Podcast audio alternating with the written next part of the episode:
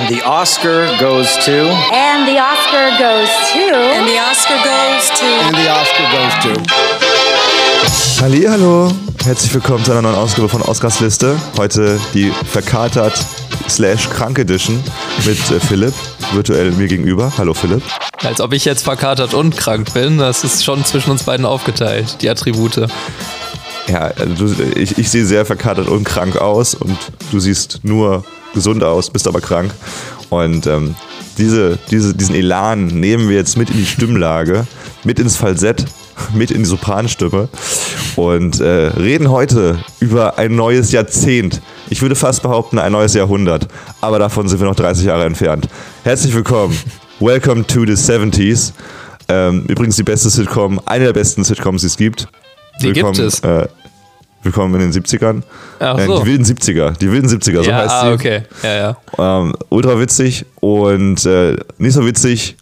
Naja, anfangs schon ein bisschen, aber im Herzen, im Generellen ein nicht so witziger Film, sondern einer der schlimmsten Filme, in Anführungszeichen, der Oscar-Geschichte. Wir reden heute nämlich über Asphalt Cowboy, den Oscar-Film, der bei der 42. Verleihung ähm, bei den Oscars abgeräumt hat. Auf Deutsch Asphalt Cowboy, auf Englisch Midnight Cowboy und der deutsche Buchtitel auch genial. Das Ganze basiert auf einem Roman von, lass mich nicht lügen, ich habe mir den Namen aufgeschrieben, von James Leo Hurley und der deutsche Buchtitel war Rodeo der Nacht, was ich auch sehr Was? erotisch finde. Wirklich? ja, Aber das ist ja eher. Midnight Cowboy als Asphalt Cowboy, ne? Ja, aber Cowboy äh, passt da so oder so rein. Nicht zu wechseln Ja, mit den. Asphalt Cowboys von D-Max, die nochmal ein bisschen was anderes machen als äh, unser John Voight, unser Asphalt Cowboy der ähm, 70er Jahre. Nicht ganz, der Film wurde ja noch 1969 produziert. Auch irgendwie witzig, dass dieser Film 1969 erschienen ist. Ähm, 69 für alle Kenner die merken sich kurz dieses, diese lustige Zahl, diese perverse Zahl äh, und ähm, werden gleich feststellen, dass dieser Film auch ein bisschen pervers ist und dass es da auch das ein oder andere Mal zu 69 hätte kommen können, ähm, wenn John Voight als Cowboy nicht teilweise sehr versagt hätte. Aber dazu gleich mehr. Hast du dich gefreut auf diesen Film, Philipp? Wir sind in den 70ern angekommen. Du hast ein fantastisch schönes Cover gebastelt für die, für die nächsten äh, Filme, für die nächsten, äh, für das nächste Jahrzehnt, das wir gerade beschreiten. Sieht traumhaft aus. Es ist auch ein Jahrzehnt, wo man merkt, okay, das nähert sich immer mehr unserem Geburtsjahr. wir, wir können, wir könnten ein paar ja. Darsteller kennen. Wir könnten ein paar Darsteller kennen und ähm, vielleicht kennt man sogar den Film und hat ihn schon mal gehört. Hast du den Film schon mal, hast du was davon mitbekommen? Kennst du den Hauptdarsteller? Kennst du einen von den beiden Hauptdarstellern? Und ja, wie war, wie war deine Gefühlslage vor diesem Film? Also ich kannte den, äh, den Film nicht. Ich fand die Titeländerung da aber auch interessant, weil ich habe gehört oder ich habe gelesen Asphalt Cowboy und ich hatte erstmal Erwartungen, ah, das ist bestimmt so ein Film mit Autos und Verfolgungsjagden und äh, so ein bisschen Baby Driver. Ähm, und dann habe ich den gesehen und dachte mir auch so, hm, äh, also warum Asphalt Cowboy? Aber okay, da können wir später noch zukommen. Ähm, ich, klar, Dustin Hoffman ist einer der beiden Darsteller und auch John ähm, Voight hat man schon mal gehört. Ähm, und gerade aber ähm, John Voight äh, könnte man kennen. Wir kommen da wahrscheinlich später nochmal dazu. Der hat nämlich ein, ein sehr bekanntes Kind gezeugt. Ähm und an dem Punkt würde ich sagen, verweisen wir lieber auf später. Ähm, also ja, Film habe ich noch nicht gehört, ähm, äh, Darsteller ja, aber wusste nicht, was mich erwartet. Und es war auch mal wieder eine totale Überraschung, weil das mal wieder ein Film war, wo man ähm, so eine Impression bekommt, in welche Richtung wird's gehen und dann kommen plötzlich Szenen, wo man sich denkt, was? Das passt jetzt aber irgendwie nicht zur Stimmung. Das muss ich für mich jetzt neu einordnen. Und dann ordnet man es neu ein und dann ist es aber plötzlich wieder total äh, positiver Film und dann äh, weiß ich nicht, verliert man sich eine Minute in Gedanken und plötzlich ist man wieder in so einer horresken ähm, Traumsequenz gefangen. Ähm, also war auf jeden Fall ein Trip, der Film. Ja, absolut. Das ist, glaube ich, äh, eine ziemlich passende Beschreibung. Es ist ein Trip und äh, es, es, es äh, ruft Gefühle hervor, die man nicht ganz einordnen kann, weil der so krass schnell umschwingt, der Film. Ähm, und man rechnet damit gar nicht. Erstens fängt es damit an, dass man als deutscher Zuschauer denkt, ja, okay, wir, fahren, wir sehen jetzt hier ganz viele Autorennen. Und dann merkt man aber, okay, der Hauptcharakter, wir können kurz die, die Handlung einordnen, weil wir in dieser Folge es nicht schaffen werden, leider, eine, eine pfälzische oder andere Dialekt, äh, Dialektart ähm, äh, und für uns zu gewinnen für die Inhaltsangabe. Deswegen Mann, können wir Mann, kurz erzählen. Oh, Also ich habe mir kurz überlegt, ob ich das einfach selber inszeniere, Ja, aber ist er nicht. könnte leicht peinlich werden. Deswegen, aber es gibt so Leute, die das richtig gut können, die einfach sonst, ich weiß auch nicht, was, was da im Gehirn verkabelt ist, dass man sowas richtig gut kann. Aber ich bin neidisch. Ähm, aber es ist bei dem Film vielleicht auch gar nicht, so, so- gar nicht so sehr angebracht, da jetzt hier den großen Scherze zu machen, weil es ist doch ein sehr trauriger Kern. Es gibt einen sehr traurigen Kern in in diesem, in diesem ganzen Konglomerat an, an Lebenserfahrungen, äh, die John Voight als Joe Buck hier gewinnen möchte. Ein junger Texaner, der sich irgendwann sagt, fuck it, äh, Tellerwäscher habe ich jetzt gemacht in Texas, das mache ich jetzt äh, nie wieder in meinem Leben. Ich will straight to Millionär kommen oder zumindest äh, anders an, an, an Geld und einigermaßen Ruhm gelangen und er kündigt seinen Job, nimmt den Greyhound, Greyhound-Bus von Texas nach New York City und möchte dort als äh, Edelrammler, Edelrammler triffst, glaube ich, ganz gut. Oder welche Ja. Bezeichnung würde dir am liebsten munden, Philipp? Nee, passt Möchte perfekt. Ich glaube, ich kann keinen besseren, keinen besseren Begriff dafür finden. Äh, In der, in der deutschen Übersetzung hat er tatsächlich auch ein, zwei Mal sich selbst als Rammler bezeichnet, deswegen kann man das, glaube ich, schon so machen. Und ja, äh, seine Traumvorstellung ist, zu sagen, hey, ich liebe Sex sowieso generell schon und wieso nicht damit Geld verdienen in einer der schönsten und größten Städte der Welt. Und er macht sich auf mit einem Koffer voll Klamotten und sagt, let's go, ich bin ein hübscher Sunny Boy aus äh, dem, aus dem wilden Texas, die wollen mich alle. Und ähm, läuft nicht ganz so gut für ihn. Ja, eigentlich erwartet. einfaches Ding würde man ja erwarten. Ne? Also, was soll schon dabei sein? Und dann kommt er da hin und dann tritt er von dem einen, naja, das ist schon- ein bisschen zu wenig gesagt, Fettnäpfchen ins nächste, sondern Rieseneimer voller Syl Sülz in den nächsten. Also es funktioniert einfach gar nichts. Es funktioniert aber gar nichts. Er hat es tatsächlich relativ schnell geschafft, nachdem er sich so ein, zwei Körbe abgeholt hat, doch eine Frau zu bezirzen, eine etwas ältere Dame. Und er hatte dann auch ein schönes Stündchen mit ihr, bis sich aber herausgestellt hat, dass sie eine etwas ältere Prostituierte ist und sie eigentlich eher das Geld äh, sich ersehnt hatte. Und weil er so ein netter Typ ist, hat er ihr dann auch Geld gegeben, was dann nochmal später vorkommt, dass er Geld verschenkt, nämlich an, an einen sogenannten Rizzo Razzo, jemand, der eigentlich Rizzo heißt, aber immer Razzo genannt wird. Das ist so, wie man einfach permanent, also Philipp hat auch das Problem, dass man wahrscheinlich seinen Namen permanent falsch schreibt. Irgendwo ist das P falsch oder das L oder das I Äh, es gibt einfach zu viele Und- Varianten, aber ja. Es gibt so viele Varianten. Und bei Rizzo ist es auch so, dass alle ihn auch ein bisschen verächtlich ähm, äh, immer, immer äh, Razzo nennen, weil es irgendwie ein bisschen amerikanischer, lustiger klingt.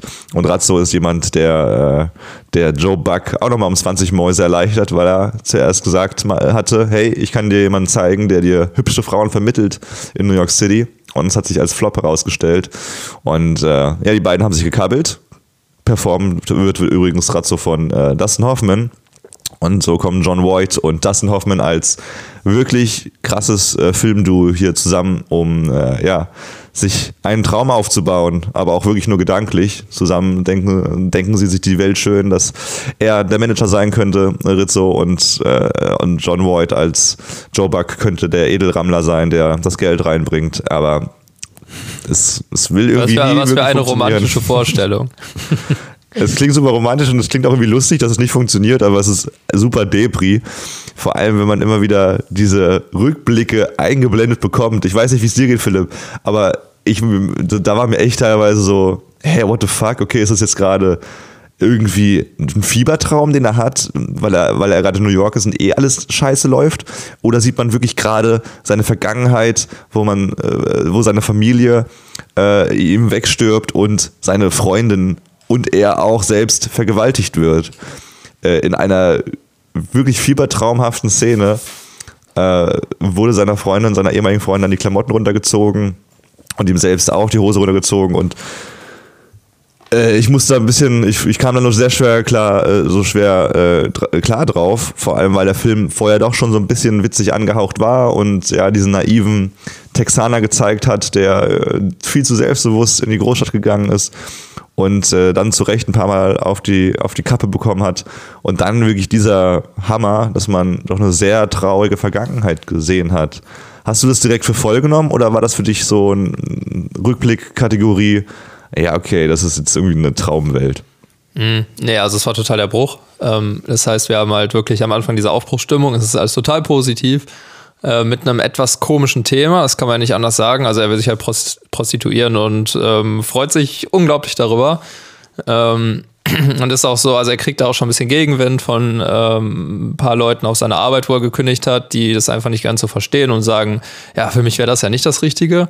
Ähm, aber trotzdem ist er so ähm, blind vor Freude äh, auf seine Zukunft, die er sich da ausgemalt hat. Und dann kommt da plötzlich dieser, dieser Bruch mit diesen Traum- und Rückblicksequenzen. Und also ich fand halt, der Film hatte was von verschiedenen Filmen. Ich weiß nicht, ob jemand schon mal Mother gesehen hat, aber wer den Film gesehen hat oder schon mal einen David Lynch-Film gesehen hat, der, dem ist, ist auch schon bekannt, wie verwirrend Filme teilweise sein können und eben Sachen nicht erklären, sondern einfach Sachen zeigen. Und da soll man sich dann selber einen Reim drauf, äh, drauf bilden. Und gerade diese Rückblinge beginnen halt total konventionell und harmlos. Das heißt, äh, ich glaube, eine der ersten Rückblickszenen, die kennt man so, da läuft ein, eine vermeintlich große Liebe aus der Vergangenheit im weißen Kleid durch, durch ein Feld vor, ich gehe mal davon aus, einem Bauernhof. Und da denkt man sich so, oh, okay, das typische Bild. Sie läuft im Kleid und springt halt durch die Felder, das hohe Gras weht da im Wind. Alles schön. Und dann kommt plötzlich bedrohliche Musik, man hat die ganze Zeit so Kamerazucken, ähm, man hat total schwer deutsame und auch teilweise akustisch schwer zu verstehende Voice-Overs.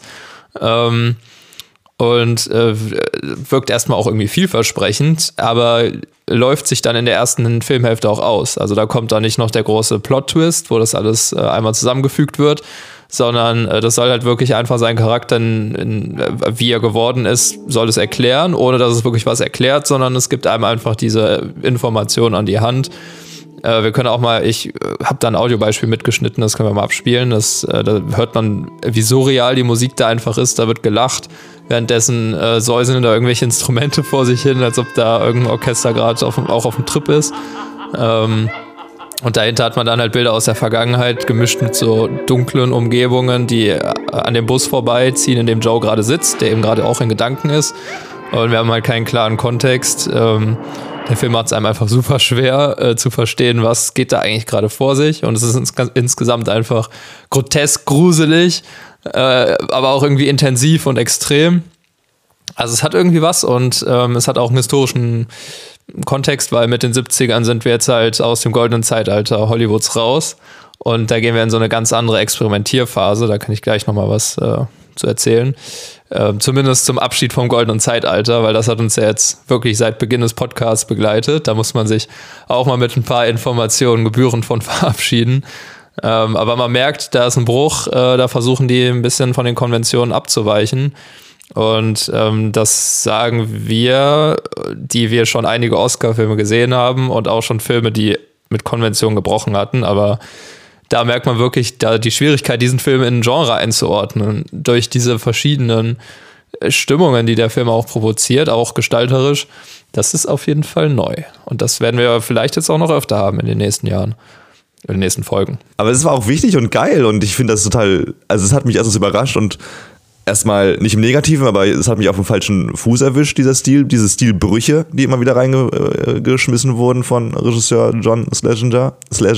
Schlesinger. Ich habe bis jetzt gedacht, er heißt Schlesinger, bisschen deutsch, aber er wurde ausgesprochen Schlesinger oder Schlesinger oder genau so wie eben die letzten drei Male schon. Aus unser Fachgebiet. Habe. Namen falsch aussprechen. Namen aussprechen. Ganz ja. schlimm, aber sind echt viele, äh, ja. Aber es ist irgendwie gerade heute, welche, welcher Filmära wir gerade leben, da können wir später auch nochmal drüber sprechen. Aber heute werden ja Filme oder auch vor allem Serien, die gehen ja sehr, sehr stark ins Detail bei Erklärungen. Da wird ja kaum noch ein Fragezeichen offen gelassen, weil wir, weil die neuen Generationen und auch, ich glaube, unsere Generation auch schon sehr ungeduldig ist und ähm, immer sehr unzufrieden mit, mit offenen Enden und mit offenen Fäden die noch eigentlich äh, zusammengeschnürt werden sollten. Und das war aber hier so ein geiler Drahtseilakt, weil man es geschafft hat, nicht alles zu erzählen, bis ins kleinste Detail, sondern so ein bisschen wie bei Gladiator, falls du, falls du den Film mal gesehen hast. Da hat man ja auch die Rückblicke gesehen, was mit seiner Familie passiert ist. Und das ist dann so ein sehr emotionales Thema, dass du mit, den, mit, mit, mit sehr guten Bildern sehr stark treffen kannst. Und das wurde hier auch geschafft. Und äh, das hast du sehr schön eingeführt, gerade schon, dass, dass wir dass man auch eigentlich keinen besseren Film hätte wählen können für, für das neue Jahrzehnt, weil Midnight Cowboy so ein dreckiger, unangenehmer Film ist. Also er geht mit so einem schönen so einem schönen lebensbejahenden Gefühl rein, die ersten 10, 20, 30 Minuten und plötzlich rutschst du in eine schweißige, dreckige, abgefuckte Welt, wo du dir denkst, okay, krass. Also erstmal krasses Kino, weil hier ganz viele Stilmittel reinkommen, die wir vorher noch nicht gesehen haben.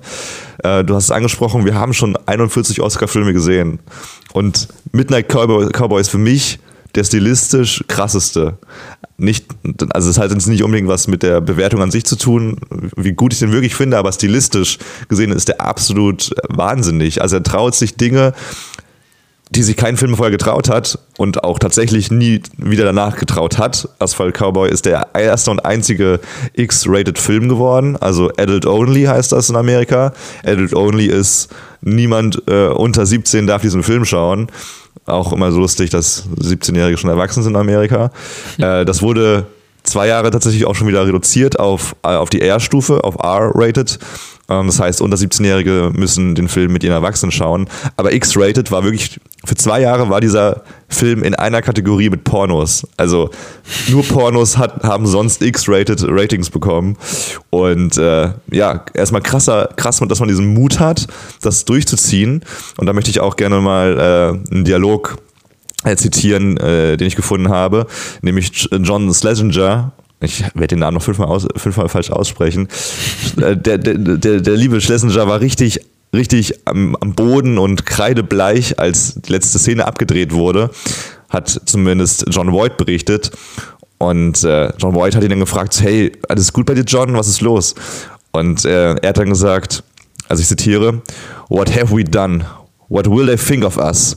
After all, we had made a film about a dishwasher who lives in New York and fucks a lot of women. Und dann meinte, und dann meinte Voight äh, zu ihm, dass, äh, dass es absolut nicht stimmt und hat irgendwas erfinden wollen, damit er sich besser fühlt.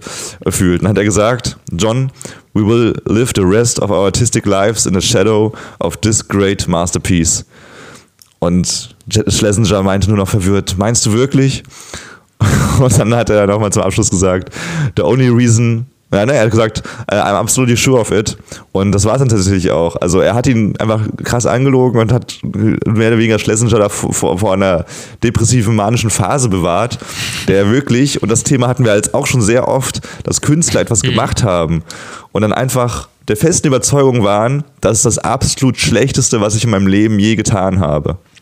Und ich finde, das ist absolut, das ist so krass faszinierend, weil, und da musste ich letztens auch drüber nachdenken, wie oft hast du Ideen, Philipp, die du hast, nachdem du irgendwie geträumt hast oder unter der Dusche stehst und du denkst dir so für ein paar Momente, boah, das ist eine krasse Idee für ein Musikstück, für ein Theaterstück, für ein Buch oder, also muss jetzt nicht so weit geführt sein, aber irgendwie eine, eine, eine, eine verrückte Grundidee, die noch nie jemand zuvor hatte. Wie zum Beispiel diesen Roman zu schreiben oder diesen Roman zu verfilmen. Und du ignorierst aber die ganz lange diese Gedanken, dass das noch nie gemacht worden ist und dass das vielleicht floppen könnte, sondern hältst ganz Zeit daran fest, dass das eine richtig gute Idee ist, die unbedingt verfilmt werden muss und schaffst plötzlich etwas Einzigartiges, weil du dieses Gefühl ganz, ganz lange verdrängt hast, dass du der Erste bist und dass es noch tausend Wege geben könnte, wie das failen könnte. Und dieser Regisseur zieht das durch und hat sehr viele Mittel verbraucht und auch sehr viel Geld ausgegeben und steht dann da und denkt sich, genau in diesem Moment kommt alles zusammen. Man denkt sich, oh mein Gott, ich habe so viel Zeit verschwendet von so vielen Künstlern. Ich habe meine Zeit verschwendet, ich habe ganz viel Geld rausgeblasen und die Welt wird sagen, wie kannst du nur so ein ekliges Werk machen? Und plötzlich ist es ein Meisterwerk.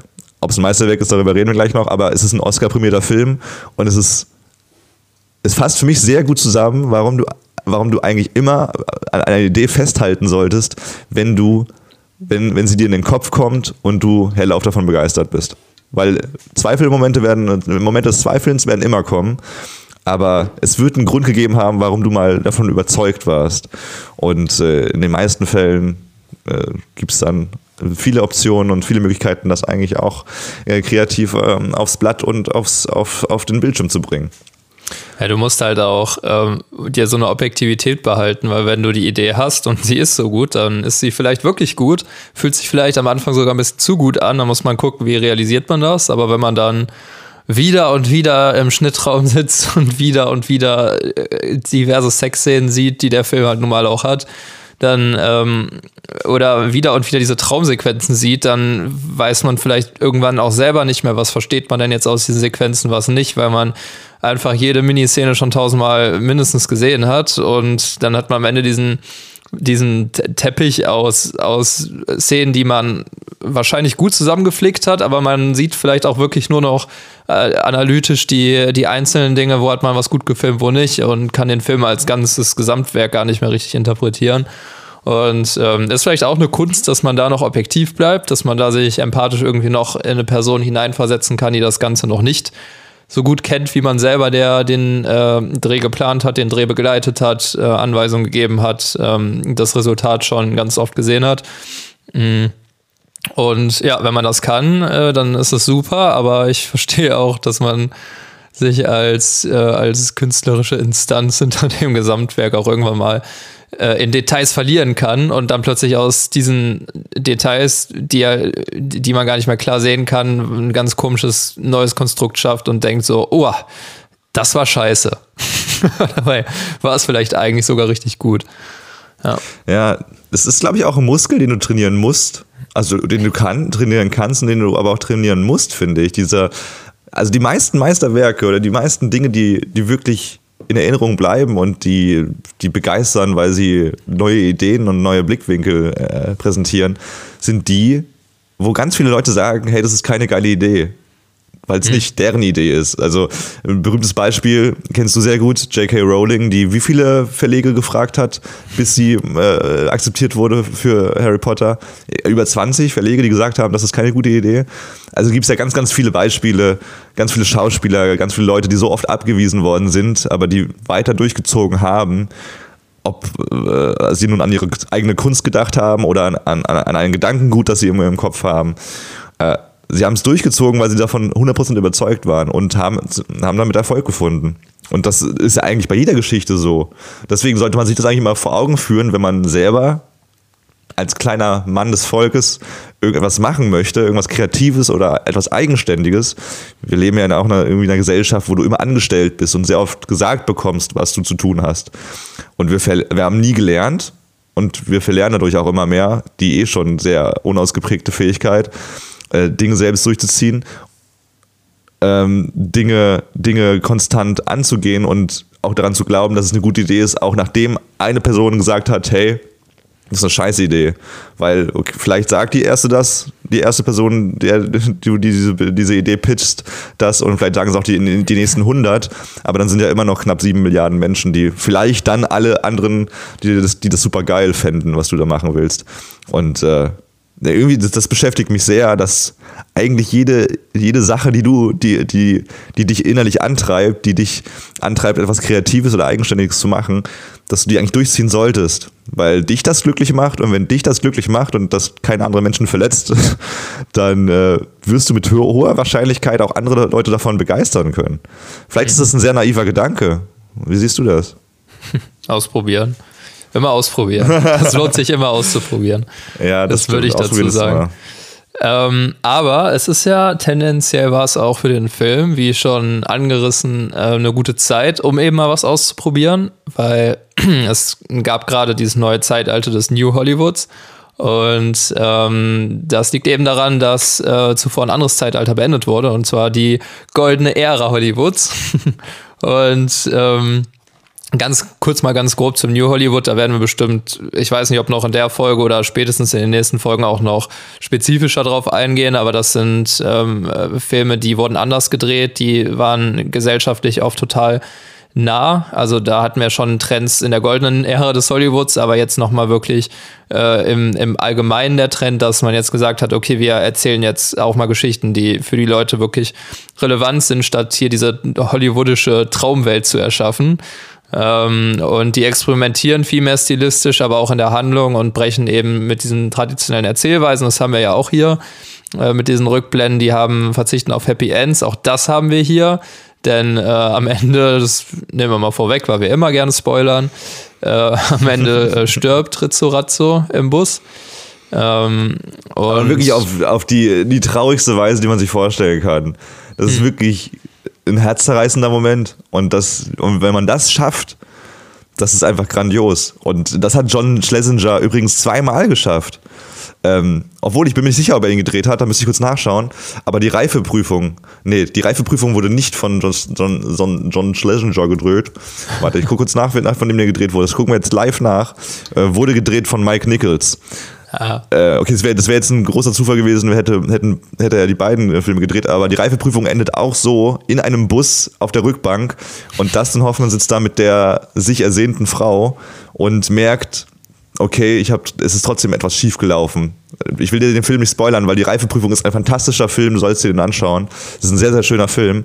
Und es ist ein ganz trauriger Moment. Die Kamera hält einfach nur drauf, wie zwei Personen auf der Rückbank des Busses sitzen und etwas Essentielles in ihrem Leben merken. Und das gleiche hier bei Midnight Cowboy, während John, wo, wo John Voight Dustin Hoffmans Charakter in den Armen hält und seine Augen schließen muss, nachdem der Busfahrer das gesagt hat, weil sie ja nichts machen können und nach Miami fahren müssen. Und er einfach da sieht, okay, krass, ich habe gerade den einzigen Freund verloren, den ich irgendwie in meinem Leben habe und fahre gerade nach Miami, weil er das wollte und fuck, mein, was mache ich gerade? Was ist gerade aus meinem Leben geworden? Und was wird aus meinem Leben? Hm. ich wollte dich aber nicht unterbrechen. Ach nee, alles gut. Diese Verbindung aus ähm, Roadtrip und ähm, Filmtod, es hat ja immer irgendwie was Besonderes. Also selbst wenn man jetzt die Serie This Is Us nimmt, da gibt es auch eine Folge, da weiß man, da wird eine Figur bald dahin scheiden und ähm, da gibt es auch noch mal einen letzten Roadtrip und das ist halt immer mit, Roadtrips sind ja immer mit Wünschen, vielleicht Erinnerungen, je nachdem, wo es hingeht. Ähm, aber es ist halt immer eine Reise. Und eine Reise damit zu verbinden, dass es eben dann auch das Ende einer Reise ist, während einer Reise, die eben mit so viel Emotion verbunden ist, ähm, resultiert schon oft in so recht starken Szenen. Ähm, aber wir wollten was zur goldenen Ära Hollywoods noch erzählen, die ja jetzt zu Ende ist. Das heißt, wir sind jetzt, wie du am Anfang gesagt hast, Welcome to the 70s. Das, ähm, das ist die Zeit des New Hollywoods und äh, nach den 70ern wird es auch schon wieder vorbei sein. Also äh, freut euch schon mal drauf. Ähm, und ja, die goldene Ära ist vorbei. Ähm, die definierte sich durch das, was wir in den letzten Folgen immer wieder angesprochen haben. das ist einmal halt diese riesigen Star-Systeme, die es noch aus der Stummfilmzeit gab. Das heißt, äh, man hat wirklich nach Genre geguckt, welchen Star setzen wir in unseren Film. Der, der Western macht, wird ab jetzt immer Western machen. Äh, die, die Musical gut kann, wird ab jetzt immer Musical machen. Und dann werben wir aber auch mit den Stars, weil die Leute wissen, wenn ich jetzt ähm, die und die Person auf dem Plakat sehe, dann weiß ich schon, was für ein Film es sein wird. Und das hat halt lange Zeit gut funktioniert. Das kam eben aus der Stummfilmzeit und ähm, die Studios waren auch einfach riesig. Die hatten alles unter Kontrolle. Das heißt, die hatten auch unter einem Dach dann die ganzen handwerklichen Betriebe. Deshalb hatte man teilweise größenwahnsinnige Produktion. Äh, wir kennen das mit Ben Hur. Das war ja so der Höhepunkt, würde ich sagen. Ähm, aber die hatten dann sogar nach der Filmproduktion noch den Vertrieb und die Kinoketten in der Hand. Ähm, das hat sich dann irgendwann aber wirtschaftlich nicht mehr gelohnt. Ähm, mehr dazu hatten wir, glaube ich, 1967 bei Ein Mann zu jeder Jahreszeit erwähnt, weil der Film kam von Columbia und die hatten keine Kinoketten. Und das wurde dann plötzlich zum Vorteil, obwohl es immer ein Nachteil gewesen war. Und das Problem war halt, dass wirklich die gesamte Ära ist irgendwie ins Alter gekommen, weil ähm, man den Anschluss zur Realität verloren hat. Das heißt, wir hatten große Hollywood-Stars, die aber mittlerweile auch alt geworden waren oder schon verstorben waren. Zum Beispiel Gary Cooper war jetzt auch schon äh, verstorben, äh, aber auch Studiobosse wie, wie äh, Jake, Jake Warner, der eben jetzt seit Jahrzehnten das Studio besitzt, das Studio ähm, gelenkt hat, also Warner Bros. und äh, nie wirklich bereit war für eine Veränderung, weil sich das eben auf so viele Jahrzehnte bezahlt gemacht hat, diesen Weg des goldenen Hollywoods zu gehen. Und dann hat man auch in den 60ern, die jetzt verlassen, äh, weiter noch große Monumentalfilme und Musicals produziert, aber die Leute wollten es eigentlich gar nicht mehr so unbedingt sehen. Die hatten eben mehr Bock auf, ähm, auf eine Veränderung. Ja, und deshalb Frage an dich. Findest du es traurig, dass das äh, goldene Zeitalter Hollywoods jetzt vorbei ist? Oder freust du dich, dass es endlich mal vorübergegangen ist? Ich finde es immer so absurd, dass Menschen auf der einen Seite nach Veränderungen gieren, weil sie dann sagen, okay, irgendwann hat sich's ausgelutscht, ich will nicht mehr immer die gleichen Filme sehen. Aber auf der anderen Seite halten Menschen auch so krass an Konstrukten fest, nämlich die andere Seite, die diese Filme produziert und sagt, nee, hey, wir machen diese Art von Film seit 30 Jahren ungefähr, läuft auch gut. Äh, und dass das immer dafür sorgt, dass es zu einem Umbruch kommen muss, dass andere, andere Häuser plötzlich groß werden und äh, andere Produktionshäuser, die eben die nicht sich an die Zuschauer anpassen, plötzlich pleite gehen. Und äh, diese goldene Ära, von der du gesprochen hast, die ging ja schon extrem lange. Und der Grund, warum Midnight Cowboy so ein erfrischender Film war, liegt ja auch daran, dass gerade charakterlich nicht so viel weich gebügelt wurde. Wir haben hier die ersten bewusst in den Mittelpunkt gestellten Anti-Helden. Leute, die wir am Anfang, die am Anfang sogar sympathisch angeteasert werden, aber die immer abgefuckter werden und du merkst, okay, da läuft einiges falsch, aber trotzdem willst du für sie buhlen und sagen, hey, komm, ihr, ihr schafft das, aber gleichzeitig willst du nicht mit diesen Menschen tauschen, weil die ein Leben führen und äh, eine Herangehensweise haben, die einfach ähm, ja fast schon jämmerlich ist, die, die, die noch irgendwie sehr viel zu, nicht, dass man das selber schon alles durch äh, äh, verstanden hat, wie das Leben funktioniert, aber gefühlt haben die noch sehr, sehr viel vor sich, äh, bis, sie, bis sie an ihrem Lebensglück ankommen. Und äh, das ist eine Atmosphäre, eine Stimmung, die man in den 40 Jahren, das sind ja wirklich über 41 Filme, die wir gesehen haben, nicht gespürt haben. Also es gab ja zum Beispiel Marty, den Film, den wir gesehen haben, wo es um einen, um einen äh, Junggesellen geht, der einfach keine Frau findet, der ewiger Junggeselle ist, wo es, wo es, finde ich, fast schon am nächsten an einen Antihelden rankommt. Nämlich es ist ein, ein sympathischer Typ, der, der, der einfach irgendwie nichts reißen kann und dann auch selber eine Frau verarscht, obwohl er eigentlich die ganze Zeit selber zu spüren bekommen hat, wie es ist, verarscht zu werden. Aber selbst da, und obwohl ich den Film sehr mag, gab es ein Happy End und es wurde alles ein bisschen weich gebügelt. Und Midnight Cowboy hat gesagt, gezeigt, hey, könnte sein, dass in 30 bis 40 Jahren irgendwann eine Serie wie Game of Thrones erscheint, wo alles abgefuckt ist. Hier ist ein kleiner Vorgeschmack, wie Hollywood sein kann. Und ähm, ja, ich fand das eine sehr erfrischende Art und Weise.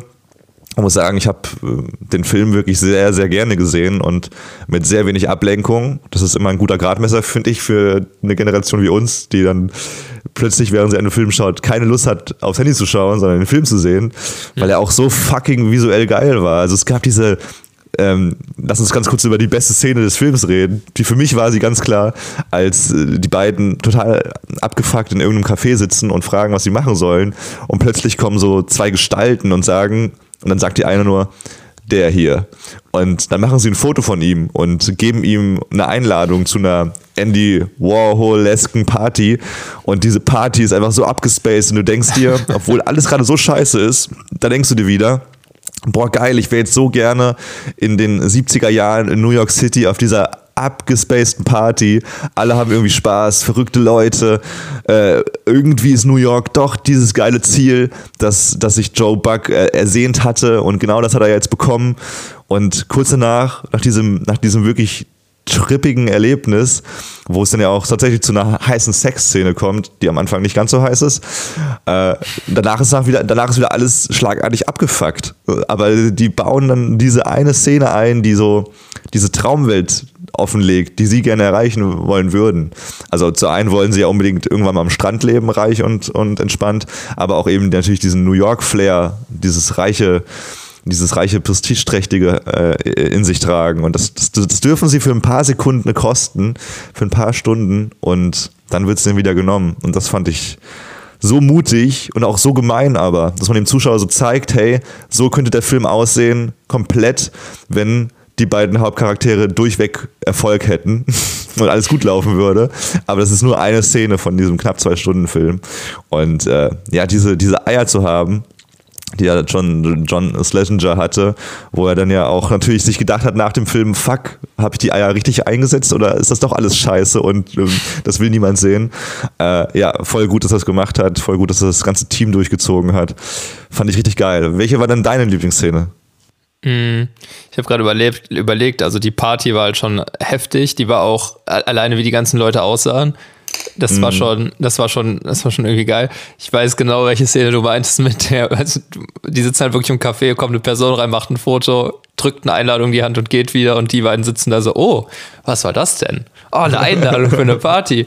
Aber ich bin ja nur eingeladen, du bist nicht eingeladen. Das ist irgendwie, ne, es ist ganz cool. Ich muss, glaube ich, noch ein bisschen drüber nachdenken, weil da echt viele Szenen, äh, Szenen drin waren. Es gibt eine Szene, die allgemein recht beliebt ist und das ist äh, eine Szene, äh, bei der Rizzo über, über, den, äh, über die Straße läuft und dann kommt ein Taxi angefahren und dann sagt er, I'm walking here, I'm walking here.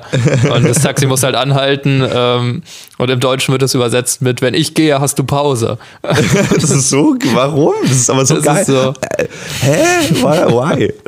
Also es ist auf, auf jeden Fall eine Veränderung, auch irgendwie eine witzige Übersetzung, aber nimmt das, das, das Originale natürlich aus dieser, aus dieser ähm, Idee, die da ist. Und das Lustige ist, dass, ähm, dass der Darsteller selber immer gesagt hat, dass ähm, also Dustin Hoffman hat immer gesagt, dass er ziemlich stolz darauf war, auf die Szene, weil er gerade da ähm, improvisiert hat und ne, sein Improvisationstalent da durchgekommen ist. Aber es gibt einen Audiokommentar vom Produzenten Jerome Hellman, äh, und der sagt indirekt, dass es eine Lüge ist, weil der Taxifahrer jetzt kein Taxifahrer war, sondern Statist, dass alles mehrmals geprobt wurde und ähm, ja, immer und immer wieder dieser Satz so gefallen ist. Also, hm. Aber äh, die, die Szene ist ein ganz gutes Beispiel, weil ich fand allgemein so die Schlagfertigkeit im Dialog immer ganz gut. Das war jetzt nicht in einer Szene nur der Fall, aber äh, immer wieder, was sie da rausgehauen haben, auch in so Miniszenen, eben wie bei diesem Taxi, was da angehalten wird. Ähm, das waren keine Sätze, die man so üblicherweise als Laie dann, äh, wenn man sagen würde, schreibt mal so eine Szene, die man dann so aufschreiben würde, weil man es aus vielen Filmen kennt, sondern das waren irgendwie sehr alltagsnahe Dialoge und trotzdem halt sehr schlagfertig, das war cool. Ich habe aber nicht verstanden, warum Dustin Hoffman da gelogen haben sollte. Also glaube ich jetzt mal so. Es stimmt ja so, Dustin hat gesagt, das wäre improvisiert. Es gibt Beweise dafür, dass es nicht so ist. Äh, Verstehe ich aber null, weil äh, umso mehr ich mich irgendwie in seine Rolle gefuchst habe und auch äh, in die frühe Fi Figur des Dustin Hoffman, habe ich immer mehr gedacht, was für ein motherfucking krasser Schauspieler. Also es hat damit angefangen, dass er diese Rolle unbedingt haben wollte. Er hatte aber ganz große Angst, dass er nicht genommen wird, weil er vielleicht zu amerikanisch wirkt. Das war seine Angst. Er ist ja schon sehr, also ist, er ist ja Italo-Amerikaner, wenn ich mich nicht recht irre. Also Ähm, Vater war ist sehr- Ukrainer und die Mutter war aus Rumänien, deshalb Ah, okay. Nee, okay, dann ist er gar siehst da drin war. Ja. Dann ist er, du siehst sehr gut, danke für die Berichtigung. Er ist nämlich gar kein Italiener und er hatte dann, aber für diese Rolle war, war das, ähm, war das vorgeschrieben. Im Buch war diese Figur schon vordefiniert und es sollte nämlich auch ein Italo-Amerikaner werden. Deswegen hat er Angst, nicht, die, die Rolle nicht zu bekommen und hat deswegen den Casting-Producer äh, auf die Straßen Manhattans äh, bestellt, also für das erste Treffen, für das Casting. Und der Casting-Producer dachte, okay, die treffen sich da und sprechen dann schon mal bei einem Kaffee und dann gehen die mal eine Szene durch oder sowas. Aber äh, Dustin Hoffman hat sich als, als Bettler, als Obdachloser verkleidet und äh, als sich an dem Treffpunkt ähm, äh, hat er sich einfach selbst eine Szene überlegt, hat Leute angebettelt und eben als, als, äh, die, als, als die Rolle von, von Razzo mehr oder weniger, nur noch ein bisschen abgefuckter, einfach performt, bis der Casting-Produzent das mitbekommen hat und gesehen hat, oh, das ist Dustin Hoffman, der hier gerade schon voll in Character ist. Und das war, also könnte jetzt äh, eine lustige Anekdote sein oder eine, eine kleine Lüge, aber das ist auf jeden Fall so dokumentiert worden, wie er die Rolle bekommen hatte, oder das war auf jeden Fall ein ausschlaggebendes Argument dafür.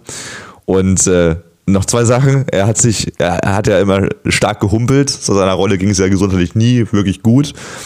Ähm, Findest du nicht auch immer, wenn die so geschwitzt haben? Ich finde es, dieser Schweiß, den sie mit sich getragen haben, das ist so schlimm. Vor allem, wenn man so an Orten schwitzt, wo man nicht schwitzen will eigentlich, wo es kalt ist, wo es eklig ist. Ich finde, da sind so verschwitzte Körper immer noch viel schlimmer. Und dieses Gefühl, das selber vielleicht durchmachen zu müssen, ähm, oder zumindest da gedanklich durch, durchmachen zu müssen, ist immer so richtig eklig. Er hat aber immer humpeln, äh, humpeln müssen und hat sich dafür, um das äh, richtig durchzuziehen, Murmeln in die Schuhe gelegt, damit äh, er wirklich Schmerzen hat beim Laufen und damit das wirklich so aussieht, dass er äh, humpelt. Und um so richtig zu husten, hat er immer sehr, sehr laut, also er hat sehr viel gehustet in der Rolle und um äh, echter zu husten, hat er sehr, sehr dolle Fake gehustet und musste tatsächlich in einem Take plötzlich abbrechen, weil er kotzen musste. Weil er Oh. so stark gef gefake hustet hat. Ähm, also gibt es sehr viele kleine Anekdoten zu Dustin Hoffman alleine für diese Rolle. Und äh, ich war schwer begeistert. Ich finde seine Rolle auch überragend. Ich finde die deutlich besser als die Performance von John Voight. Da kannst du gerne gleich sagen, was du von, von John Voight hältst. Äh, war eine Frechheit. Na gut, er war ein relativ junger Schauspieler, aber für mich eine Frechheit, dass er leider keinen Oscar bekommen hat. Äh, John Wayne hat übrigens den Oscar bekommen in diesem Jahr für True Grit. Und ähm, ja, bin, ich war schon davor ein kleiner Dustin Hoffman-Fan, zum Beispiel bei Marathon Mann oder bei Rain Man, echt überragend abgeliefert, aber da zu sehen, wie er in so jungen Jahren schon so ein Ding wegreißt an Schauspielkunst, fand ich echt richtig, richtig krass. Also ich fand bei John Voight, dem äh, anderen Herren, ähm, der auch der, der Protagonist im Endeffekt ist, der Anti-Held. Übrigens dazu noch äh, Anti-Held tatsächlich, ne? Wir gehen jetzt auch mit der Veränderung äh, in den Filmen von den Helden, die so die gesellschaftlichen ähm, die gesellschaftlichen ähm, Vorbilder darstellen sollen, gehen wir jetzt eben zu Leuten, die gesellschaftlich geschlaucht sind ähm, und die das eher, eher so aufbrechen. Also wir haben die Gesellschaft meistens nicht mehr als was Positives, sondern jetzt sehen wir die Gesellschaft mal als was Negatives.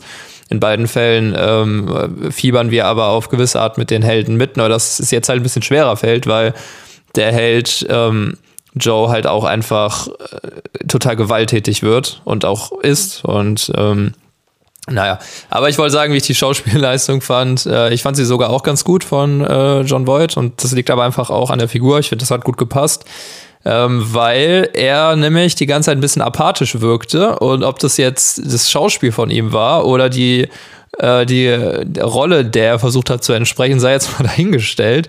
Ich fand aber, es hat einfach gut gepasst, weil er war halt, selbst wenn er happy war und ähnliches, wirkte immer so ein bisschen als ob er nicht ganz da ist oder irgend, irgendwo noch äh, tief unterbewusst da irgendwas gerade am Rattern ist. Und ähm, das fand ich ganz passend. Das Ding ist aber, dass beide Darsteller, ähm, also ich glaube, John Voight war früher mal pazifistisch, das ist ja immer gut. Ähm, war dann aber, also als George W. Bush Präsident war, war er großer Unterstützer, auch ganz okay. Äh, später war er Gegner von Barack Obama, nicht mehr so cool äh, und machte schlussendlich dann Wahlkampf für Donald Trump und ist heute auch noch bek äh, bekennender Anhänger. Das hat ihn so ein bisschen nee, äh, ins Negative, sag ich mal, driften lassen. Ähm, aber auch Rizzo, der äh, lebt ja auch heute noch, also der Dustin Hoffman, der Darsteller. Äh, und er erhält halt immer wieder über seine Karriere hinweg immer wieder Vorwürfe aufgrund sexueller Belästigung. Das war 1979 Meryl Streep, äh, Streep ähm, bei der, die er bei einem Vorsprechen unsittlich berührt haben soll. Äh, 2017 dann durch eine Schriftstellerin namens Anna Graham Hunter. Ähm, die war damals minderjährige Praktikantin am Set und ähm, da hat er ihr wohl immer wieder unangemessene Kommentare zugeworfen. Da gibt es auch Beispiele für, kann man nachlesen, ähm, wenn man das möchte. Und auch 2017 dann durch eine Produzentin namens Wendy, Wendy Riss, die habe ich bisher noch nicht gehört und da ging es einfach allgemein um sexuelle Belästigung. Ähm, ja, von daher bei den beiden Herren ist zumindest auch, ähm, naja, nicht nur Positives zu lesen, wenn man sich jetzt nochmal informiert, weil wir jetzt wirklich es immer öfter haben, dass Leute auch noch leben. Äh, und auch gerade heute werden ja öfter nochmal Dinge aufgedeckt, die früher gar nicht mal so thematisiert wurden.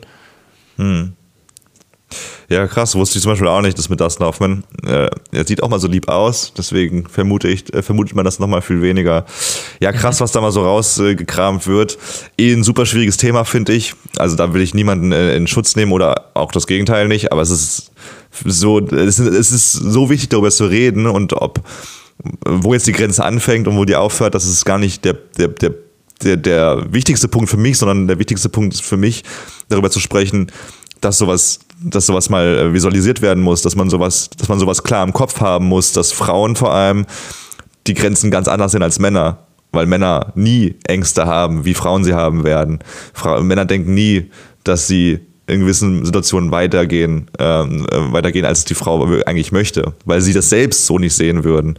Aber die Diskussion ist ja einfach super wichtig, dass man genau das klarstellt, dass man als Mann wirklich mal drüber nachdenkt, okay, wenn ich in den Aufzug mit einer Frau gehe, okay, vielleicht fühlt sie sich gerade unwohl oder vielleicht äh, ist da gerade irgendwas in der Luft, nicht für mich, aber für sie. Und dass man sich dem einfach bewusster wird und dann in Zukunft das ist wie bei dieser Gender-Debatte, die gerade vielleicht keinen Spaß macht für viele, die aber in 10, 100 Jahren extrem wichtig gewesen sein wird, weil es dann einen Standard gibt ähm, und ähm, man da mal die Regeln festgelegt hat.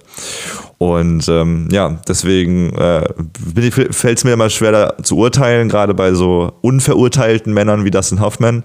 Aber äh, dass, dass, dass, dass das Bewusstsein bei gerade Männern dieser Generation noch viel weniger geschärft worden ist, als bei den Männern, die jetzt langsam erwachsen werden. Das ist äh, leider so, so gewesen, aber das gehört ja mit zur Evolution und der Entwicklung des Menschen, dass man das mal gemacht hat und mal Höhlenmensch war und dass man sich immer mehr Richtung vernünftiger Homo sapiens entwickelt und dass das dann hoffentlich irgendwann mal kein Thema mehr sein wird, sexuelle Belästigung, mhm. weil äh, man da so, eine, so ein Regelwerk hat und ein moralisches Verständnis. Ähm, es, muss ja. halt, es, es muss halt erst einmal zum Thema werden, damit es irgendwann hoffentlich kein Thema mehr ist. Ja. Genau. Und ähm, eine Sache, die wir in dem Film aber halt auch schon haben, ist so eine gewisse Stereotypisierung mal wieder. Also davon ist auch der Film nicht frei. Das heißt, Rizzo ist eben der Italiener. Er ist, so wird er auch im Film genannt, wenn auch mit äh, einem gewissen Unterton, wird er eben auch Spaghettifresser genannt. Und das heißt, wir haben immer noch dieses absolute Hollywood-Klischee, basierend auf eben dem Propagandabild, was man damals beim Zweiten Weltkrieg auch äh, oft nutzte. Also Rizzo ist so ein, in dem Film so ein richtiges Schlitzohr, der ist in New York wie ein Parasit, der da irgendwie sich gerade mit der Stadt seinen Wirt gesucht hat. Und er haut eben auch Joe zuerst mal übers Ohr, aber er wird eben auch von der Gesellschaft äh, in diese Rolle gedrängt. Also das ist ein bisschen neu, äh, weil eben auch das viel mehr zum Thema gemacht wird. Ähm, so wie auch Joe eben den Mexikaner gibt, aber er wird und er denkt das auch, dass die, dass die Gesellschaft auch genau das von ihm will, dass er eben diesen sexy Mexikaner hergibt. Ähm, aber trotzdem natürlich, also es geht dann weiter in alle Richtungen. Also auch Joe äh, denkt da mal für eine Minute, Rico könnte homosexuell sein, verwirft den Gedanken dann aber direkt wieder mit einer sehr, sehr schlechten Begründung. Und zwar, du siehst doch gar nicht schwul aus. Ähm, also so ne, in Richtung Rassismus, Sexismus und auch äh, Homophobie hat man da alles schon ein bisschen vertreten. Ähm, davon ist der Film jetzt nicht frei, weil wir jetzt viel über den Film erzählt haben, was wirklich neu und auch gut ist und progressiv ist. Äh, aber da steckt er auch teilweise noch in alten Mustern. Ich finde aber die Figuren allgemein, also es, es gibt auch in irgendeiner Stelle am Anfang so ein so einen streng fundamentalistisch religiösen Puffvater, äh, und dieser Typ ist so gruselig. Und wer den letzten Podcast gehört hat, äh, war der letzte, der vorletzte. Da ging es um ein Musical namens Oliver. Und da gab es so einen äh, Typen namens Fagin. Und der war auch so ein weirder, gruseliger alter Typ, aber der war noch am Ende so der nette Onkel. Und dieser, dieser religiöse Puffvater war einfach so unglaublich gruselig und so ein bitterböser Horrorfilm-Onkel. Also er war ganz schlimm, der hätte von Stephen King geschrieben sein können. Ähm, und, weil ich fand allgemein, ne, also gefühlt bestand die New Yorker Gesellschaft zu 80 Prozent schlimmstenfalls aus Creeps, bestenfalls aus Leuten, die einfach mega unfreundlich waren. Ähm, und der Film wurde auch nicht zuletzt aufgrund seiner Figuren einfach immer unangenehmer. Ähm, was aber halt dann echt interessant ist, weil wir haben es gesagt, auch für Anti-Helden-Stories ist es eben typisch, dass du eine Gesellschaft hast, die nicht gut ist und die verändert werden muss. Und dazu trägt dann halt der Anti-Held, wenn er am Ende zum richtigen Held in Anführungszeichen wird, trägt er eben zur Veränderung bei. Das haben wir jetzt hier nicht. Ähm, also er ist eher so ein gebrochener Mann, der jetzt noch nicht die Heldenrolle einnimmt, aber ähm, schon mal so der erste Teil der Anti-Helden-Story, äh, den erkennen wir auf jeden Fall in Joe wieder. Und das liegt nicht zuletzt auch daran, dass diese Gesellschaft einfach gruselig ist. Also wie du auch gesagt hast, dann haben wir da diese Party und die ist irgendwie cool und da wäre man gerne auf irgendeine Art dabei, auf irgendeine Art vielleicht auch nicht. Ähm, aber alles, was vorher und nachher passiert, ist einfach nur düster und, ähm, und dunkel. Und der Tonfall äh, über den ganzen Film weg, der aber auch noch so positiv beginnt. Also da haben wir es ja auch storytechnisch, dass sich das auf einen so überträgt, dass man denkt, ach, das könnte ja ein witziger Film werden und dann bleibt einem das Lachen halt irgendwann im Hals stecken. Ähm, das ist schon, das ist schon ganz stark. Und ich finde, da erkennt man auch so ein bisschen, ich habe jetzt viele andere Regisseure und ähnliche genannt, aber auch da wieder, es könnte auch so ein Coen Brothers Ding sein. Nicht von der düsteren Atmosphäre, aber so von den Figuren, wie weird die teilweise sind. Ähm, also wirklich bis zu dem Typen, der im Hotel arbeitet und Joe nicht mehr ins Zimmer lässt und dabei, weil er eben nicht bezahlt hat und dabei aber irgendwie eine diebische Freude hat. Dem zu sagen, nee, da kommst du auch nicht mehr rein und äh, deine Sachen, äh, die behalten wir auch. Hm. Das ist schon verrückt. Ja. Es würden übrigens die meisten New York-Bewohner äh, immer noch sagen, dass die Gesellschaft genauso abgefuckt ist in der City. Ich glaube, das ist so eine der Großstädte, äh, die genau dafür geliebt und gehasst wird. Mhm. Äh, für so ein Abenteuer, wie, wie sich das äh, Joe Buck ausgemalt hat, das ist, glaube ich, ganz cool. Und diese Party war ja so das, was er sich dann vorgestellt hatte. Genau das Gegenteil der kleinen Stadt, aus der er gekommen ist, aus Texas. Aber äh, wenn man da lebt oder leben möchte, ist das immer nochmal was anderes, als wenn du da zwei Wochen Urlaub machst. Das finde ich auch äh, so spannend. Hattest du mal in deinem Leben einen Joe Buck-Moment? Also diese, zusammengefasst, du kannst mal währenddessen überlegen, dieser Moment, dass du völlig euphorisch an einen Ort kommst, weil du glaubst, das ist ein besserer Ort als vorher und aber plötzlich äh, feststellen musst, oh fuck, das ist ganz anders, als ich es mir äh, gedacht und erwartet habe. Das klingt ein bisschen wie wenn man äh, abends sich so denkt, ah, soll ich jetzt noch eine Party? Ah, ist bestimmt voll die geile Party, ist bestimmt voll cool. Und dann ist man da und denkt sich so. ja. Nee, aber, aber, fällt, aber Ja, nee, sag. Nee, aber das aber in mal 100. in größer, ne? Nee, so wie also bei ist ja eigentlich vor allen Dingen so eine Umzugssituation, das ist bei ihm ja jetzt auch. Ähm, äh, ich bin dann irgendwann zum Studieren in eine größere Stadt gezogen, aber äh, da war ich eigentlich eher positiv als negativ, auch nicht überrascht, sondern äh, den Erwartungen entsprechend. Also ich hatte das Gott sei Dank noch nicht und wenn es mir gleich noch einfällt, dann korrigiere ich das nochmal. Aber äh, ich glaube, wenn einem sowas passiert und zwar, wie du gesagt hast, mal 100 im Leben, dann ist man schon automatisch ziemlich verloren. Also es ist, glaube ich, ganz äh, vorteilhaft, wenn es einem noch nicht passiert ist. Andererseits, man kann auch an Situationen wachsen. Also. Ja.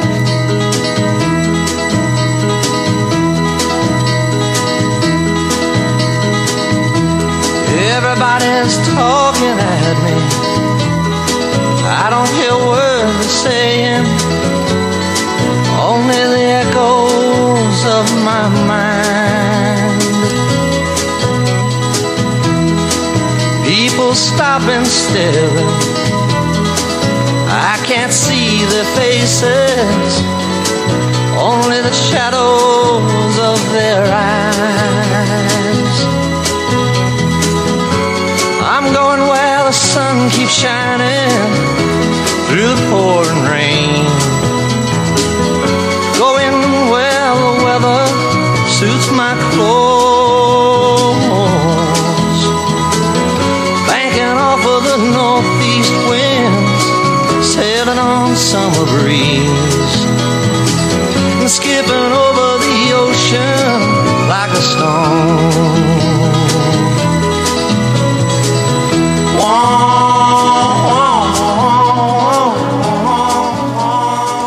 Hat er ja auch gemacht. Also als er nach Miami gefahren ist, das wäre nicht zustande gekommen, hätte er der, davor diesen Dominostein nicht umgeschmissen, dass er erstmal durch ein sehr tiefes Tal gehen muss. Und vielleicht ist Miami, Miami ist ja auch einfach ein sehr schöner, warmer Ort, so als Metapher, so dass äh, die Sauna seines Lebens, der, der, der Strand seines Lebens, wo es dann alles schöner wird. Äh, aber deswegen hat mir der Film nochmal umso mehr gefallen, weil ich das sehr, sehr gut nachempfinden konnte. Ich hatte mir so ungefähr ein Jahr vor meinem Abitur in den Kopf ge gesetzt, dass ich unbedingt nach Australien möchte. Das lag gar nicht an dem großen Hype, den es damals schon gab, weil alle nach Australien gehen, die mal ihr Abi gemacht haben. Ich weiß nicht warum. Äh, es war irgendwie sehr tief in meinem Kopf drin, dass ich das unbedingt machen möchte. Vor allem, um irgendwie mich selbst aus meiner Komfortzone zu begeben. Und ich hatte mich auch null über, informiert über das Land. Ich wusste, dass es da warm ist und dass es da Kängurus gibt, so wie jeder andere Mensch. Und ähm, habe meinen Koffer gepackt und bin dann irgendwann hingeflogen und äh, hatte in meinem Koffer nicht mal einen Pullover, weil ich der Überzeugung war, dass es ja immer warm ist in Australien. Bin aber nach Melbourne im Oktober geflogen und jeder, der schon mal da war, weiß, dass unten in der Ecke von Melbourne genauso Winter herrscht wie in Deutschland und bin dabei bei 10 Grad angekommen und es war super ekelhaft, regnerisch kalt in Melbourne. Äh, das war so eine, Melbourne ist im Kern der Stadt ein bisschen mit New York zu vergleichen und bin dann in ein sehr billiges, ich habe auch nur zwei Nächte gebucht, weil ich wirklich sehr unvorbereitet war und äh, hatte ein sehr billiges Hostel, wo ich in einem sehr kalten Zimmer eingecheckt bin am gleichen Tag, nachdem ich über 20 Stunden geflogen bin und habe dann aus, in meinem sehr kalten Zimmer aus einem sehr kalten Fenster auf Beton geschaut und habe die Autosirenen gehört, also die, die Autosirenen, die man aus Filmen äh, kennt, in denen äh, auch Hollywood, äh, New York eine Hauptrolle spielt. Diese typische Sirene, die man so aus Hollywood-Filmen kennt. Und alles in mir hat gesagt, was zur Hölle hast du getan? Es ist alles scheiße. Ey, ich will hier weg. Das Dorf ist doch nicht so doof. Wieso mache ich sowas? Ich habe mein Leben verkackt. Und ähm, ganz so krass war es ja bei John Buck, Joe Buck nicht. Seine erste, seine erste, erste Ernüchterung war, dass er 25 Cent für den Fernseher zahlen musste und dass das nicht umsonst war. Ähm, aber so im Großen und Ganzen war das ja auch für ihn ein riesengroßer Fail. Ein bisschen länger gestreckt. Bei mir ist es halt, bei mir ging das Gott sei Dank relativ schnell weg und wurde sehr schnell sehr schön. Aber Deswegen finde ich, äh, dass dieser Moment sehr, sehr schön eingefangen wurde, man mit sehr viel Euphorie als Kleinstadtjunge irgendwo hingeht, weil man denkt, okay, die Großstadt und das große Leben hat nur auf mich gewartet. Und dann merkt man, fuck, ich glaube, ich bin gar nicht bereit für dieses Leben, was andere Menschen irgendwie ihren Alltag nennen. Und ähm, ja, deswegen, das war, glaube ich, meine zweite Lieblingsszene, diese Euphorie, die sich umgewandelt hat äh, in, in Mani, mehr, mehr oder weniger. Ich glaube, das, haben, das haben auch viele Leute oder immer mal wieder Menschen, die nach Berlin ziehen, weil ich kenne jetzt zwei Menschen, die unbedingt dahin wollten, die sind dahin gezogen und äh, ein Amerikaner zum Beispiel, der ist jetzt, äh, ich weiß noch nicht warum, aber er wollte wirklich unbedingt dahin und ich dachte noch so, ah, mal gucken, ob das dann auch passiert. Es ist passiert und dann habe ich irgendwann noch mal, äh, hatten wir irgendwann noch mal Kontakt und äh, dann habe ich halt nur gehört, dass er jetzt wieder zurück in Amerika ist, zurück nach Hause gezogen ist. Ähm, und ich finde in dem Film jetzt hier, also es klingt nach einem positiven Ende, aber ist es auch nicht unbedingt, weil der Film das ja auch nicht unbedingt bewertet, ähm, weil eben Jetzt fahren die in ein vermeintlich sonnigeres Gebiet, wo es dann, äh, wo es dann einfacher sein wird mit dem Job des Prostituierten, aber im Endeffekt ist es wieder so eine träumerische Vorstellung, die sich halt noch nicht bestätigt hat. Und der andere Punkt ist, dass äh, der Preis, dass sie da hinkommen, ist halt auch, also das Geld kam auch nicht von irgendwoher, sondern äh, Joe schlägt da wirklich einen eigentlich einen hilflosen und auch unschuldigen Typen komplett zusammen und man weiß gar nicht, wie weit geht das. War das nur ein Zusammenschlagen oder war das äh, vielleicht sogar Mord oder ähnliches? Also zumindest ist er sehr blutig. Ähm, das heißt, der, der Film zeigt auch deutlich, ein Happy End ist das jetzt hier nicht. Ähm, es geht halt weiter, die Geschichte ist nicht zu Ende. Äh, irgendeine Form von Optimismus ist da, aber halt Optimismus, der sich mit, mit schrecklichen Aktionen erkauft wurde und auch äh, psychisch wahrscheinlich mit, mit, mit krassen Resultaten ähm, die werden eben auch damit einhergehen. Und das zeigt der Film uns ja eben auch aus der Vergangenheit, weil auch die Vergangenheit von Joe anscheinend doch ein bisschen krasser war, als er das so vermuten lassen würde, wenn man ihn einfach sieht, wie er da ähm, fröhlich Richtung New York mit dem Bus fährt und sich auf seine Zukunft freut, ähm, weil er da eben auch vor seiner Vergangenheit vielleicht davon fährt. Und auch das macht er in dem Fall jetzt schon wieder. Das heißt, ähm, wir haben Ende, das ist nicht besonders negativ, also er fährt an einen schöneren Ort, aber wir haben auch einen, einen Tod, äh, einen Tod direkt in den letzten Filmminuten. Wir haben ähm, äh, eben diese Deutlichkeit, mit, mit was sich diese Zwangsharmonie überhaupt erkauft wird und ob es dann so harmonisch äh, sein wird, wissen wir auch nicht. Ähm, also da ist der Film positiv, würde ich ihn da am Ende dann auch nicht nennen. Nee, das stimmt wohl. Ähm, ich fand das irgendwie ein schönes Bild, dass es wärmer wird. Zumindest, dass es, dass es noch nicht zu Ende ist für ihn. Also habe ich es mir jedenfalls vorgestellt. Es wird ja auch angedeutet, dass er diesen Mann tötet oder umbringt, als er ja nochmal mit dem Telefonhörer auf ihn losgeht, nachdem er bereits blutend da liegt. Äh, steht zumindest in einigen Interpretationen, das sieht man nicht. Das ist ja eine Filmregel. Wenn man nicht sieht, dass eine Person stirbt, dann ist sie meistens nicht tot. Aber könnte ja auch sein. Und wenn man es weiterspinnt, könnte es ja auch sein, dass er irgendwann von der Polizei gesucht wird und dass das noch schlimmer wird. Äh, ja, will man auch, will man ja auch irgendwie nicht hoffen. Also man, man möchte als auch Zuschauer rausgehen und sich dann sagen so, hey, der hat seinen besten Freund gerade verloren und irgendwie ist voll auf die Schnauze gefallen da äh, in New York. Äh, irgendwie wünscht man dem ja was Gutes. Und äh, ja, äh, also schade, dass es keinen guten, äh, dass es keinen zweiten Teil gibt und auch gleichzeitig sehr gut, dass sich Hollywood da wirklich mal gesagt hat, nein, wir drehen keinen zweiten Teil. Es gibt jetzt diesen Film und man weiß nicht, ähm, ja, wie es weitergeht. Es bleibt äh, der Interpretation und der Imagination der, der Zuschauer überlassen. Fand genau. ich sehr, ja, fand ich schon.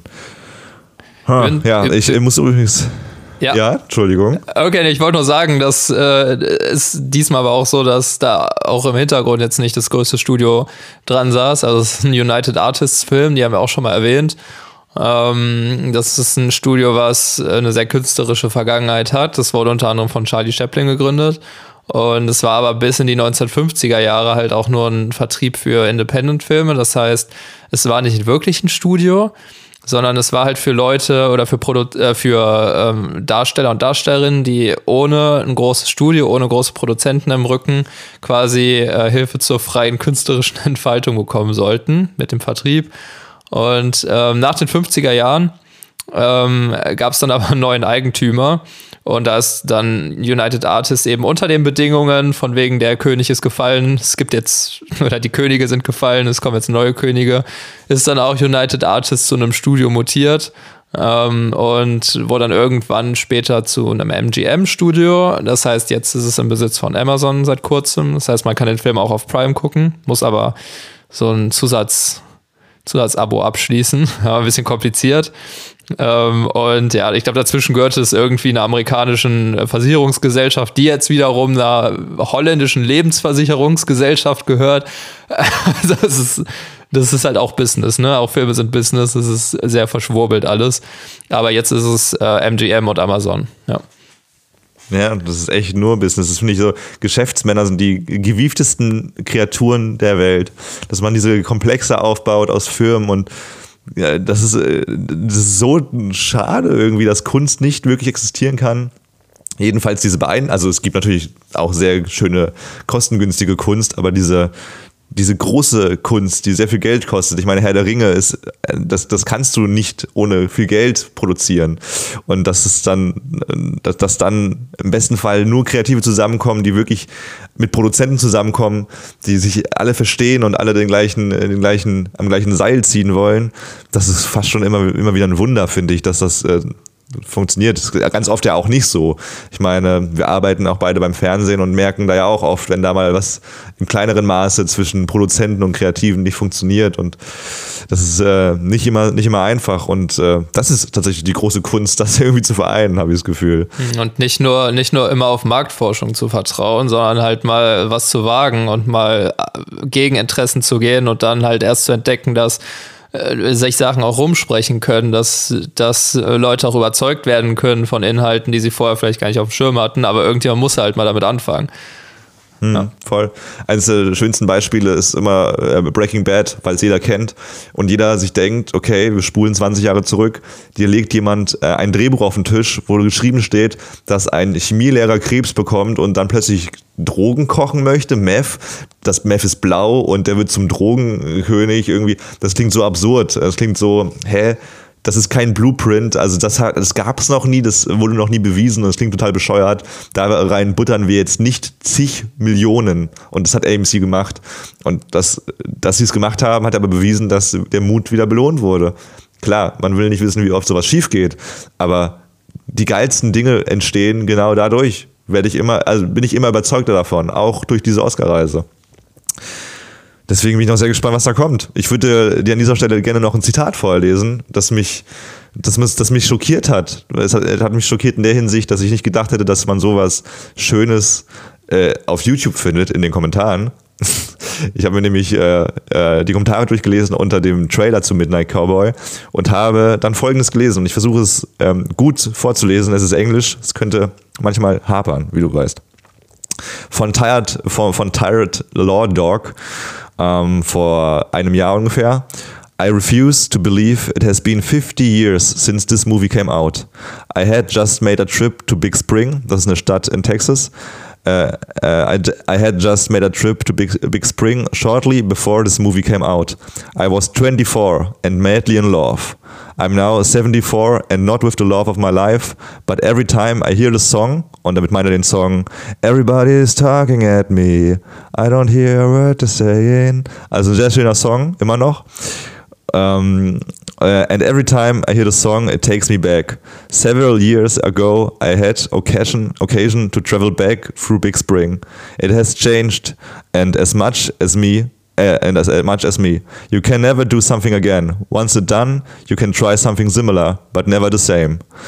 Und das ist irgendwie, also ich habe es jetzt wieder nicht sehr gut vorgelesen, aber das ist so ein Mensch, der irgendwie sein Leben schon mehr oder weniger fast abgeschlossen hat, der in einem YouTube-Kommentar nochmal zurückblickt und so auch diese, diese Essenz des, des, des Films ganz äh, zum, zum Teil zumindest ergreift, nämlich, und das, das muss man ja Joe Buck auch anrechnen, er hat den Tellerwäscherjob gekündigt ganz am Anfang und gesagt, nein, ich gebe mich nicht damit zufrieden, ähm, mit, mit diesem Lebensstandard, ich will noch was sehen, ich bin zu Größerem bestimmt und dass das Größere jetzt nicht ist, äh, mit Frauen zu vögeln und dadurch Geld zu verdienen, das hat er auch festgestellt. Aber es war eine Etappe für ihn und eine Etappe, die er gebraucht hat, um nach Miami zu fahren und da vielleicht doch was Besseres zu machen. Ob es so ist, keine Ahnung. Aber er hätte diese, diese Erkenntnis nicht gehabt, hätte er nicht, wäre er nicht einmal fett auf die Schnauze gefallen. Und das ist das Leben ja auch am Ende des Tages, dass du Dinge probierst, wie du gesagt hast vorhin schon, Philipp. Und manchmal klappen sie und manchmal klappen sie nicht, aber dann merkt man und dann weiß man, dass sie nicht geklappt haben und dann kann man weitermachen. Man muss aber nicht den Gedanken haben, oh, hätte ich das mal gemacht oder ja, was wäre passiert, hätte ich das gemacht. Und Tired Law Dog auf YouTube hat mir das, dieses Gefühl sehr schön nämlich zusammengepackt und mir gezeigt, dass das Leben doch schneller vorbei sein kann, vor allem wenn ein knapp 80-Jähriger mittlerweile auf YouTube abhängt und da nochmal so über sein, Le über sein Leben sinniert. Und äh, ja, ich glaube, wir, wir sind schneller, alle Zuhörer hier und auch wir beide, wir sind schneller an diesem Punkt, an dem Tired Law Dog ist, als, als wir denken. Und ja, deswegen noch mein Lieblingszitat an dieser Stelle. Ich bin kein richtiger Cowboy, aber ein verdammt guter Rammler. das ist das Mantra, das man mitnehmen sollte. Ja. Ähm, ich glaube, da kann ich auch nicht mehr viel, viel zu sagen. also kurze Info noch, der Film ist mittlerweile, falls ihr gerade 17 seid und ihr wollt auch wirklich nur Filme gucken, die für euer Alter vorgesehen sind. Ähm, der Film ist in Deutschland mittlerweile ab 16, er war vorher auch ab 18, also auch hier wurde es ein bisschen angepasst, die Welt ist ein bisschen offener geworden äh, gegenüber Pornografie. Und ähm, es ist schon verrückt, dass dieser Film äh, damals zu einer Zeit mit Pornos gleichgesetzt wurde und im Mainstream kannte man halt dieses X-Rating wirklich nur vom, wenn überhaupt vom Exorzisten. Ähm, aber in der Oscar-Geschichte einfach einzigartig. Ähm, und es war ja auch schon echt viel, viel mehr nackte Haut als sonst, aber verglichen mit heutigen, mit heute, heute üblichen Standards bei gewissen Filmgenres war das jetzt auch nicht irgendwie äh, überraschend. Auch, der war auch, äh, also äh, man hat schon viel Gewalt gesehen, das auch. Ähm, aber auch da, ich meine, gerade guckt die ganze Welt Squid Game. Also, was, was, soll man da noch sagen? oh ja, stimmt wohl. Ja, war, war, das ein Fazit? Ich fand, das war ein schönes, schon mal ein knackiges Fazit. Ja, pornös. Das ist, das pornös. mein Fazit. Pornös. Ja, finde ich auch. Also Midnight Cowboy, ich mochte, vielleicht hat man es rausgehört, ich mochte den Film tatsächlich sehr. Äh, inhaltlich äh, kann man den bestimmt ausbauen und äh, ja, er hat sich dann schon sehr beschränkt darauf, dass er doch viel mit Männern rummacht oder dass viele Männer ihn als Prostituierte eigentlich Prostituierten nutzen möchten und äh, doch sehr auf dieser Thematik verharrt und da hätte man auch bestimmt mehr rausholen können, aber der Film vermittelt für mich ein sehr gutes Gefühl, nämlich das Gefühl von Einsamkeit dieses, dieses Gefühl von Suche nach Sinnhaftigkeit und das hätte man viel, das hätte man auch viel mehr ausschmücken können, aber äh, es hat mich mit diesem Gefühl zurückgelassen und äh, mir sehr viel zum Nachdenken gegeben. Und äh, wenn das ein Film schafft, dann, dann kann da vom, vom Drehbuch, kann, kann da das Drehbuch äh, ein paar Lücken aufweisen, aber das ist dann für mich in der Wertung gar nicht so schlimm tatsächlich, weil es äh, weil, weil ein Film für mich immer dann sein Ziel erreicht, wenn er mich irgendwie beschäftigt zurücklässt. Weil irgendwie die Thematik geil ist oder die, die, die Bilder total umwerfend sind, so wie bei Dune übrigens. Die Bilder fand ich fantastisch. Da fand ich den Inhalt jetzt auch nicht so krass äh, emotional, wie, wie manche andere das vielleicht sehen würden, aber da bin ich rausgegangen und dachte mir, ich war in einer anderen Welt und hier war ich in einer anderen Emotionswelt. Und deswegen würde ich den Film auf jeden Fall jedem Menschen irgendwie weiterempfehlen. Ist echt verdammt gut gealtert, der Film. Und ähm, ja, äh, freue mich, dass, dass bereits in den 70ern so ein extrem moderner Film stattgefunden hat schon. Hm, absolut. Also wenn du Filme über äh, Einsamkeit magst, die ein bisschen subtiler dargestellt ist, dann guck auf jeden Fall auch mal Inside Llewyn Davis. Äh, der ist von den Coen Brothers und der ist, ähm, ich musste auch oft an den Film denken, der macht das aber alles noch ein bisschen subtiler, aber er schafft auch irgendwie auch wenn es paradox klingt, so eine wunderschöne einsame Stimmung. Ähm, aber möchte ich gar nicht viel zu sagen. Aber wäre auch mal ein Filmtipp für alle, die sich das gerade anhören. Wirklich mega Film. Ähm, Geil, mache ich. Ist nicht äh, Daniel Day-Lewis auch der Schauspieler, der einen Oscar gewonnen hat und dann gesagt hat, ich habe keinen Bock mehr auf Schauspielern und hat dann irgendwas anderes gemacht? Das war. Äh, also die, Ich ich, glaube, die Geschichte hier ist äh, eine fiktive Geschichte. Den Darsteller kennt man aber. Äh, ich muss ihn aber auch Ja, noch mal der kurz war- suchen. werden wir nochmal. Hat auch bei Dune mitgespielt, der Fuddy, der da recht früh gestorben ist. Spoiler. Das war, aber das war, okay, dann, dann mache ich einen anderen, dann äh, verrenne ich mich hier gar nicht in falsche Informationen. Äh, ja, total, total spannend, cool. Äh, äh, schick mir den Link mal dazu noch. Oder ich höre mir nochmal gleich. Äh, Oscar Äh, Isaac den genauen spielt den Hauptdarsteller. Ach, Oscar, ah, ja, ja. Ja. Ja, doch. Schaut euch Dune an, schaut euch Inside. Äh, Lou Inside- Davis an. Lou, Lou Davis an. Sehr gut. Äh, falls du nichts, noch ergän nichts weiteres ergänzen möchtest, ich glaube, ich nämlich auch nicht, dann würde ich langsam den Hintergrundsong dieser Episode einspielen, nämlich den Song des Jahres, der Song, der den äh, Oscar für den besten Song bekommen, hat, nämlich Raindrops Keep Falling von Burt äh, Bacharach und äh, Hale David, der in dem Film Butch Cassidy and the Sundance, Kid ähm, gespielt worden ist. Und weißt du, welchen Film wir uns in zwei Wochen anschauen, Philipp? Ein Musical. Nein, Spaß. Oh Gott, Kein ja. Musical, Gott sei Dank. Sondern äh, Patton, auf Deutsch, Patton Re Rebell in Uniform von äh, Franklin J. Schaffner. Und es geht um einen egozentrischen Panzergeneral, der Patton heißt und der sich wohl so ein bisschen durch die Weltgeschichte marschiert und äh, über ein paar Probleme äh, und Hürden klettern muss und ja, da so seine Heldengeschichte geht. Bin sehr gespannt. Kriegsfilme hatten wir ja schon verdammt viele oder zumindest, Militär, zumindest militärisch angehauchte. Und äh, ja, würde jetzt lügen, wenn ich sage, ich bin super gespannt und freue mich riesig drauf. Aber ich bin gespannt und ja, äh, und äh, bin gespannt. Ich bin auch gespannt, ob der Film dem Genre was Neues abgewinnen kann. Jetzt gerade in der New Hollywood-Zeit. Cool. Ich freue mich sehr drauf. Dann wünschen wir euch äh, zwei fantastische Wochen, bis ihr uns wieder hört. Philipp, ich möchte mich bedanken bei dir, dass es immer so viel Spaß macht. Wir müssen übrigens noch kurz äh, offenlegen, dass John Voight der Vater von Angelina Jolie ist. Das haben Ach wir ganz ja. angeteasert, aber, aber nie verraten. äh, erster Papa von Angelina Jolie. Man könnte es erkennen an den vollmundigen Lippen und den leicht, äh, nee, nennt man das Tränensäcke? Das, ist, das sind keine Tränensäcke, aber diese, diese Augenringe. die Form der. Die, ja, ja, okay, sage, sage Augenringe. Das sind Smoky Eyes. Natürliche Smoky Eyes. Man könnte es erahnen. Und ähm, ja, vielen lieben Dank, dass es dich gibt, dass wir diesen Podcast machen. Hat sehr viel Spaß gemacht mal wieder. Danke für den Austausch und ähm, freue mich, wenn es dann weitergeht. Ich schieb noch eine Sache an den Schluss und zwar, ähm, ich habe den Film in einer tollen Topliste wiedergefunden und zwar belegt äh, dieser Film, den wir ja gesehen haben, Midnight Cowboy oder Asphalt Cowboy, Platz 3 in der Top 30 der TV Media Topliste. Das ist eine Zeitschrift wie die TV Digital oder TV Spielfilm und die heißt Vollgas und Magic Trips, die 30 besten Filme, in denen ein Bus auch der Star ist. Also Das ja, wenn ja ihr Busse geil. mögt, guckt euch den an. Und ich glaube, das ist ein gutes Schlusswort. drops are falling on my head. And just like the guy whose feet are too big for his bed, nothing seems to fit. Those raindrops are falling on my head, they keep falling.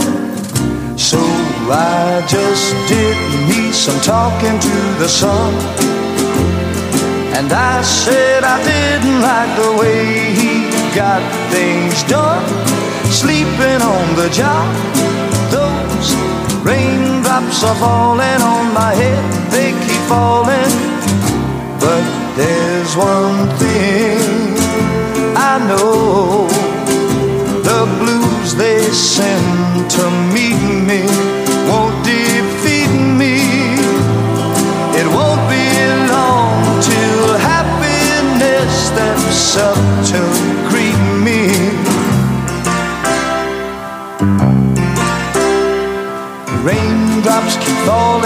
my head. But that doesn't mean my eyes will soon be turning red. Crying's not for me, cause I'm never gonna stop the rain by complaining. Because I'm free, nothing's worth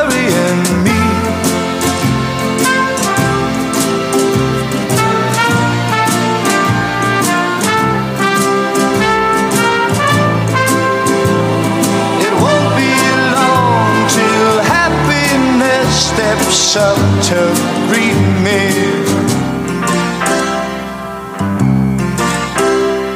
A raindrops keep falling on my head.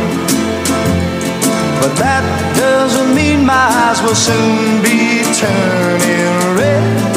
Crying's not for me, cause I'm never gonna stop the rain by complaining.